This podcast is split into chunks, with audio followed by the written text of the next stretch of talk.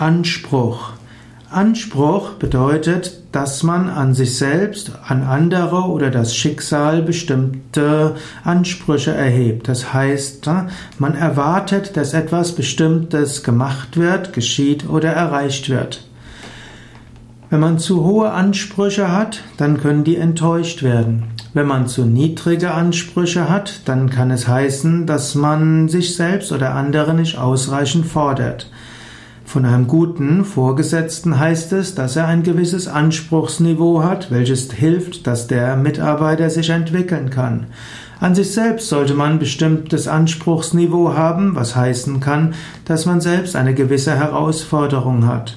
Aber zu hohes Anspruchsniveau kann einen unter Stress setzen und kann auch dazu führen, dass man frustriert ist. Überlege selbst, welches Anspruchsniveau hast du an dich selbst?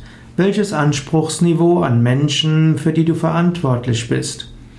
Am schwierigsten ist, wenn du Ansprüche hast gegenüber Menschen oder Gemeinschaften, die nicht unter deiner Kontrolle stehen. Ein hohes Anspruchsniveau kann oft dazu führen, dass du enttäuscht und frustriert bist.